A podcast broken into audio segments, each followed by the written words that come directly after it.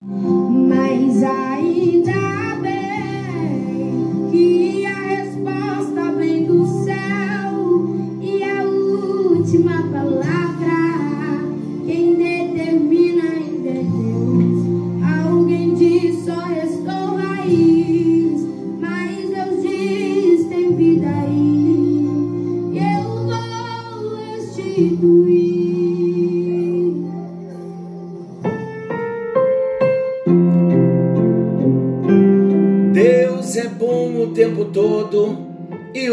todo Deus é bom. Graça e paz. Estamos juntos em mais um encontro com Deus. Eu sou o pastor Paulo Rogério e que alegria podermos estar juntos, caminhando em amor, crescendo, crescendo em Deus, crescendo na nossa identidade, experimentando restauração da nossa personalidade. Glória a Deus. Glória a Deus pelo imenso amor que o Senhor tem por nós. Ele não vai desistir nem de mim nem de você. Ele decidiu nos amar, nos escolher, investir na nossa vida. E se há algo maravilhoso onde nós vemos a manifestação de Deus por nós, é pelo fato dele não desistir de nós. O fato de Deus não desistir de mim faz com que eu ame cada vez mais. Que amor é esse? É o amor do nosso Deus por nós. E então, estamos todos na porta dos peixes, estamos falando de personalidades restauradas, estamos falando do lugar sério de decisão restauração das portas. Se nas portas nós tomamos as decisões sérias, ouçam comigo. Na porta das ovelhas eu tomei uma decisão muito séria de receber Jesus na minha vida e segui-lo enquanto eu viver. Na porta velha eu tomei uma decisão muito séria eu vou pôr para fora o mal, os velhos hábitos, as práticas do velho homem, tudo vai ficar para trás. Tudo vai ser tirado de dentro do coração e vai passar pela porta velha. Porta velha restaurada, eu a abro para pôr todos os entulhos para fora e a mantenho fechada quando elas quiserem voltar, quando as velharias desejarem voltar, porque elas vão persistir. Mas se a minha porta velha está restaurada, não entrará mais. É uma decisão séria que eu tomei na minha vida. Agora estamos falando de uma outra porta. A porta dos peixes, que fala do crescimento, da multiplicação. Meus amados, nós fomos chamados para crescermos na vida cristã e nos multiplicarmos. E temos aprendido que a única forma de nós nos multiplicarmos saudavelmente, a única forma de nós crescermos saudavelmente é pelo caminho do discipulado. E temos aprendido o que significa ser um discípulo de Jesus. De repente você já está cansado de ouvir sobre discípulo e não entende bem a colocação de discípulo hoje com os discípulos dos dias de Jesus. Quando nós falamos, queridos, que precisamos assumir definitivamente um compromisso com Deus em nível de discípulo, nós estamos querendo dizer que um discípulo é um reprodutor da vida de Jesus é um reprodutor da imagem de Jesus. Discípulo é alguém que se parece com o Mestre Jesus. E eu quero destacar no encontro de hoje, na porta dos peixes, onde estamos sendo chamados para sermos discípulos verdadeiros, eu quero fazer aqui alguns destaques importantes das marcas de um verdadeiro discípulo de Jesus. A primeira marca de um verdadeiro discípulo de Jesus, porque precisamos ser esses discípulos autênticos, para sermos abençoados na nossa caminhada cristã e vivermos o propósito pelo qual nós fomos amados por Ele, fomos salvos por Ele, fomos chamados por Ele. Esta é uma verdade legal e experimental, mas eu preciso assumir a minha posição. Em pleno século 21, me levantar como discípulo de Jesus, com as marcas da vida de Jesus. Então vamos ver algumas marcas que vão nos mostrar se de fato somos discípulos verdadeiros de Jesus. A primeira marca de um verdadeiro discípulo é aquele que procura imitar o seu mestre onde quer que vá. Onde nós formos, essa é a primeira marca. Eu vou imitar Jesus. 1 aos Coríntios 11, versículo 1, novamente Paulo dizendo: Sede meus imitadores, como eu sou de Cristo. Ele não disse: Sede imitadores de Cristo, porque eu também sou. Mas ele está dizendo: imitem a minha vida, porque a minha vida imita a vida de Cristo. Deixa eu trazer uma informação bem importante para você. Havia dois tipos de escolas quanto à filosofia de ensino nos dias de Jesus. A escola grega, o que ensinava a escola grega.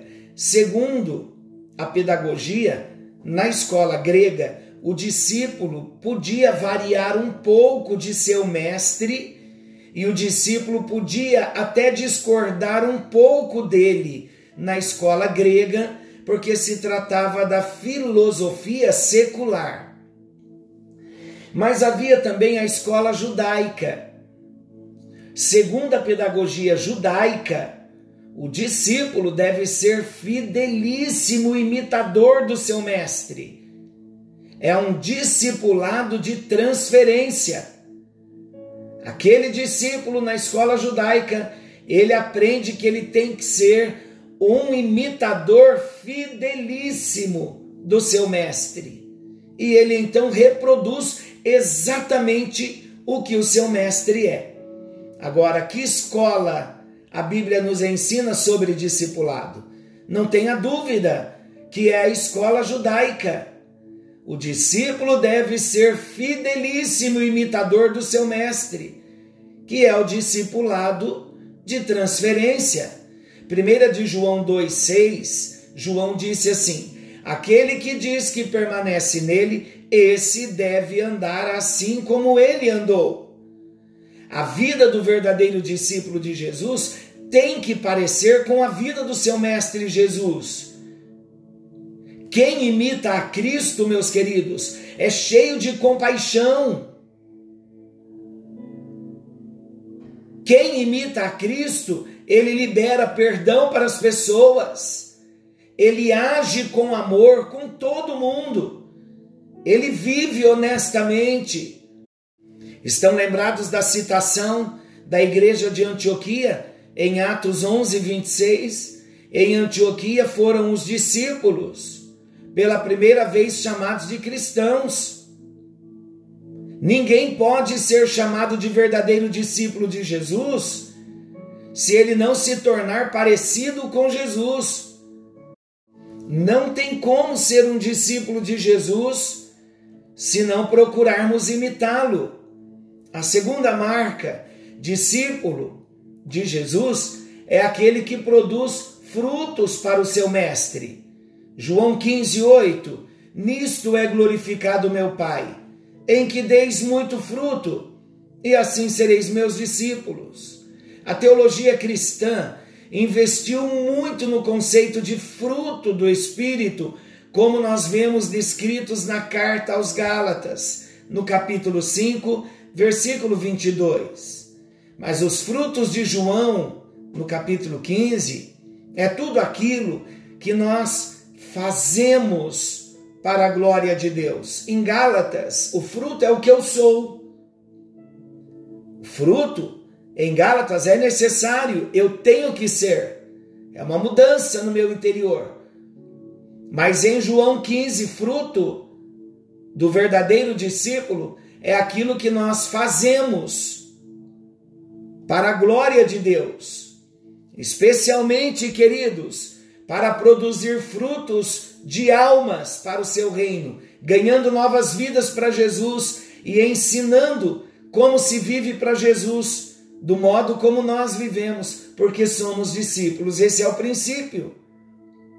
Cada semente produz segundo a sua espécie, e pelo fruto se conhece a árvore. É o princípio. Gênesis 1:11.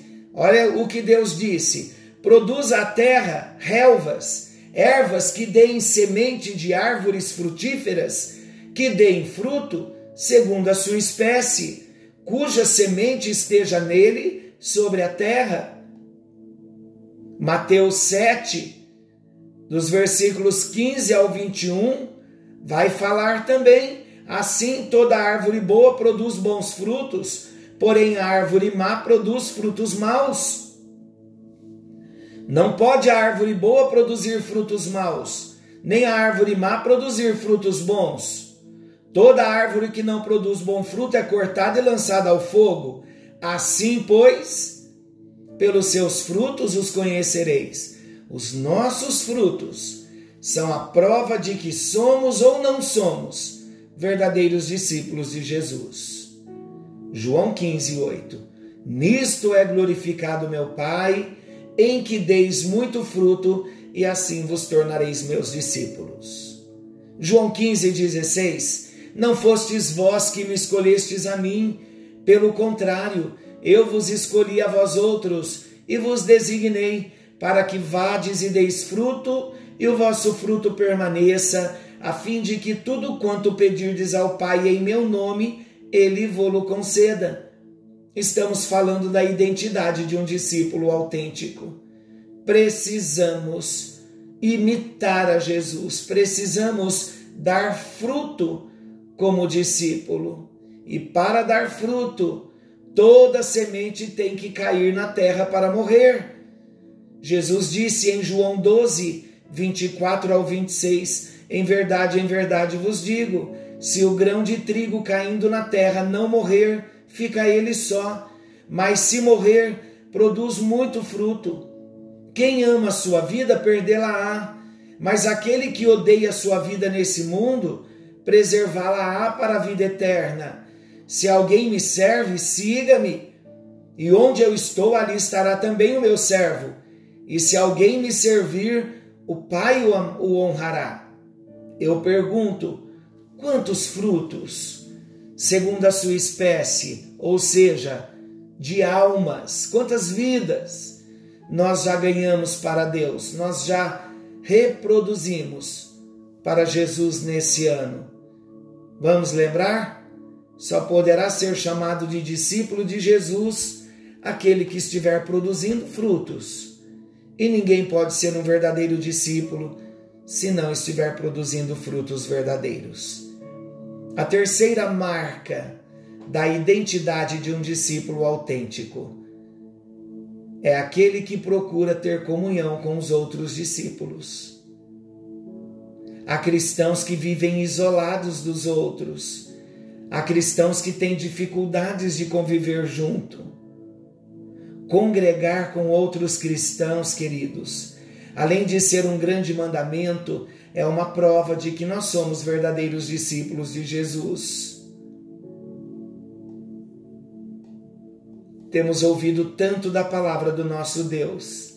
O discípulo verdadeiro, ele precisa congregar com outros discípulos, sabe para quê? Para ele crescer em relacionamento. Porque o relacionamento entre discípulos é benéfico para a vida no reino de Deus. Quando alguém nasce de novo, nós já procuramos integrá-lo em alguns grupos da igreja, o grupo de discipulado, o grupo de célula, cultos de celebração, para que ele tenha um crescimento sadio. Por que nós devemos procurar frequentemente estar juntos com os nossos outros irmãos, discípulos? Porque é uma prova de que somos verdadeiros discípulos de Jesus. João 13, 35, nisto conhecerão todos que sois meus discípulos, se tiverdes amor uns aos outros. Olha João 17, 21, para que o mundo conheça que Jesus é o único Salvador e Senhor, a fim de que todos sejam um, e como és tu, ó Pai, em mim e eu em ti, também sejam eles em nós, para que o mundo creia que tu me enviaste. Queridos, por que precisamos estar juntos como discípulos? Porque esse é o modelo que nos foi dado desde o início da igreja primitiva. Atos 2:42. E perseveravam na doutrina dos apóstolos e na comunhão, no partir do pão e nas orações. É bíblico. Por que precisamos estar juntos como discípulos autênticos? Porque é desta forma que nós temos comunhão com o Filho de Deus. 1 Coríntios 1,9: Fiel é Deus, pelo qual fostes chamados à comunhão de seu Filho Jesus Cristo, o nosso Senhor. Por que precisamos estar juntos em comunhão? Porque é desta forma que recebemos os benefícios do corpo e do sangue de Jesus. 1 Coríntios 10, 16. Porque o cálice da bênção que abençoamos não é a comunhão do sangue de Cristo? O pão que partimos não é a comunhão do corpo de Cristo? A ceia fala da comunhão dos discípulos. Porque precisamos nos reunir como discípulos?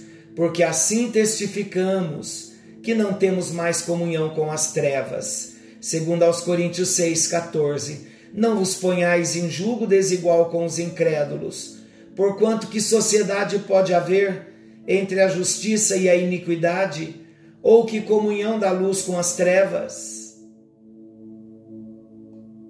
Deus está nos chamando para vivermos como discípulos em comunhão com o Pai, com o Filho e com o Espírito Santo de Deus. Queridos, uma vez que nós já saímos das trevas para a maravilhosa luz, uma vez que nós fomos purificados, vamos andar na luz. 1 de João 1,7 diz assim: Se porém andarmos na luz como Ele está na luz, mantemos comunhão uns com os outros e o sangue de Jesus, o seu Filho, nos purifica de todo pecado. Discípulo verdadeiro vive integrado com outros discípulos. Amém? O verdadeiro discípulo procura ter profundo relacionamento com todos os outros discípulos. Queridos, mais uma marca de um verdadeiro discípulo. Discípulo é aquele que gera outros discípulos para Jesus. Mateus 28, 19. Ide, portanto, fazei discípulos de todas as nações, batizando-os em nome do Pai e do Filho e do Espírito Santo, e ensinando-os a guardar todas as coisas que vos tenho ordenado. Meus amados, como discípulos de Jesus. Chegou a hora de assumirmos o nosso compromisso. É um privilégio ser um discípulo autêntico de Jesus. E a nossa responsabilidade nesse privilégio é que nós precisamos gerar outros para Jesus. Não podemos ser agentes secretos o verdadeiro discípulo é uma carta aberta para ser lida por todo mundo ao seu redor. Segundo aos Coríntios 3, versículos 2 e 3, o apóstolo Paulo dizendo: Vós sois a nossa carta, escrita em nosso coração, conhecida e lida por todos os homens, estando já manifestos como carta de Cristo produzida pelo nosso ministério, escrita não com tinta, mas pelo Espírito do Deus vivente, não em tábuas de pedra, mas em tábuas de carne, isto é, os corações. O maior prazer de um discípulo deve ser gerar outros discípulos para Jesus, assim como ele é. Não se canse, queridos, de convidar pessoas para se exporem à palavra que você está recebendo. Seja um discípulo autêntico. Divulgue a palavra do Senhor. Esta é a nossa hora. O que nós somos, isso nós vamos gerar. Ovelha gera ovelha, discípulo gera discípulo. Ninguém pode ser chamado de discípulo de Jesus se não tiver as marcas da identidade de um verdadeiro discípulo. Pregue a palavra da salvação, fale do amor de Deus para as pessoas, mostre quem você é, seja um discípulo verdadeiro.